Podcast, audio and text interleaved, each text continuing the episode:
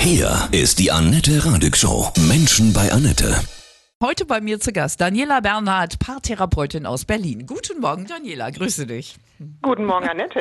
Du hast gute Tipps gegen Beziehungsburnout, ja? Den kann man Mhm. natürlich nicht nur im Job bekommen, sondern ja gerade in Beziehungen, Ehen. Wer nimmt so eine Krise eher wahr, Männer oder Frauen? Meistens sind es schon eher die Frauen, die es schlicht früher wahrnehmen. Irgendwann nehmen es beide wahr, aber die Frauen sind da meistens doch etwas intuitiver und die Männer eher von der Kategorie passt jetzt nicht, drücke ich weg und fühlt sich doof an, beschäftige ich mich lieber mit was anderem. Die Zeichen, wie man erkennen kann, dass man Beziehungsburnout hat und wie man da wieder rauskommt, darüber sprechen wir gleich weiter. Daniela, ja? Okay, machen wir.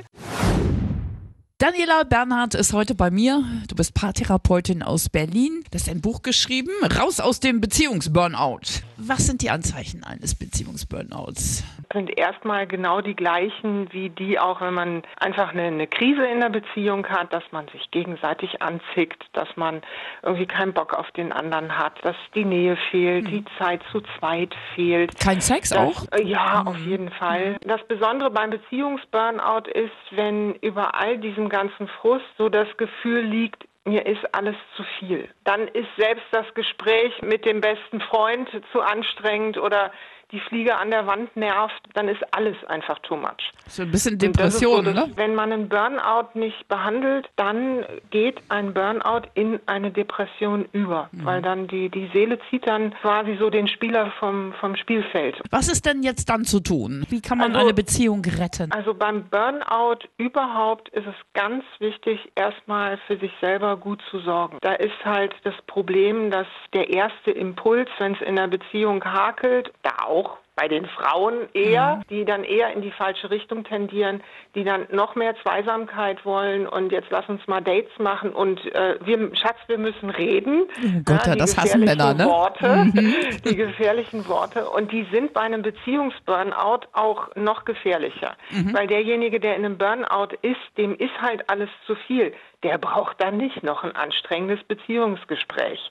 Der braucht dann erstmal Zeit für sich alleine. Das scheint so ein bisschen widersprüchlich zu sein, aber es ist genau das, was beide dann brauchen. Jeder darf sich dann erstmal um sich selber kümmern. Und wenn man mit sich selbst wieder im Reinen ist, dann ist man auch offener für den anderen. Und dann habe ich auch eher mal ein Ohr für die Belange und Probleme und Gefühle des anderen. Also äh, richtig mal Abstand halten, äh, Zeit alleine verbringen, nicht rumnerven ne? Ja, und ja. vielleicht alleine Urlaub machen oder sowas auch mal. Ja, je nachdem, wie weit der Burnout schon fortgeschritten ist, empfehle ich das durchaus auch, dass ich sage, mach mal vielleicht einfach wenigstens ein Wochenende alleine ans Meer fahren und mal so ein bisschen den Kopf frei kriegen und ein paar Sachen mal durchdenken. Denn gerade Männer neigen ja dazu, ganz viel zu verdrängen und dann so quasi zu funktionieren und zu arbeiten und äh, machen und tun im Job. Das andere wird dann auf Halde gelegt und das kommt irgendwann über Fels ein und das ist dann nicht witzig. Ist auch nicht ein Problem, dass wir alles immer zu perfekt haben wollen, auch in den Ehen, Beziehungen, so beeinflusst von den von der Werbung, so Rama-Familie, Familie Sunshine. Rama, Rama-Familie ist gut.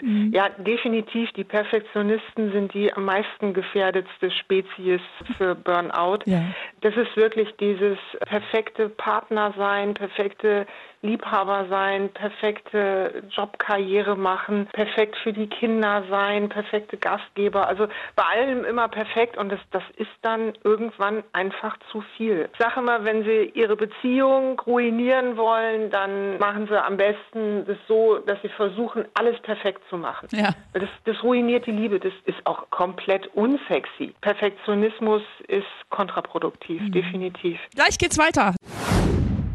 Daniela Bernhard ist heute bei mir, Paartherapeutin aus Berlin. Tipps gegen Beziehungsburnout. Es wird ja auch immer schwieriger, Beziehungen ihn zu halten, weil es in unseren Zeiten immer mehr Einflüsse, Reize und persönliche Entwicklungsstufen auch gibt und dann lebt man sich irgendwie auch auseinander, oder? Ja, eben auch in Zeiten von, von Facebook und Co. Da ist alles so toll, ne? Bei den anderen ist alles super und dann wird sich verglichen und der Vergleich, der ist dann immer der Anfang vom Frust. Also insofern da die Liebe zu pflegen, das ist schon eine Aufgabe, die sich aber definitiv lohnt.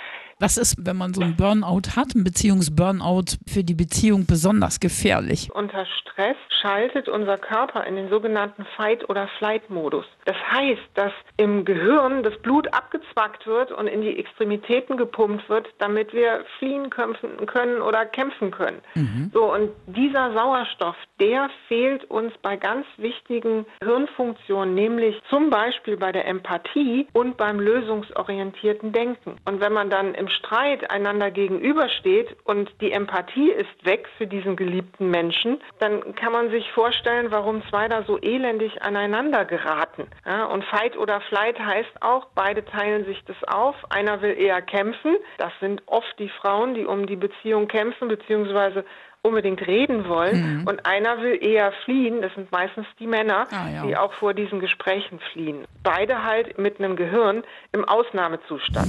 das ist keine gute Basis. Nee. Dann haut man sich Sachen an den Kopf, die einem elendig leid tun irgendwann. Ne? So ist es, mhm. ganz genau, Krass. ganz genau. Weil man so tut, als hätte man einen Säbelzahntiger vor sich und nicht den geliebten Partner. Hast du so ein Zitat zum Thema Liebe, was du immer persönlich ganz schön findest? Man liebt einen Menschen nicht nur wegen seiner Stärken, sondern auch wegen seiner Schwächen. Und Musik kann auch helfen bei Beziehungsburnout, ne?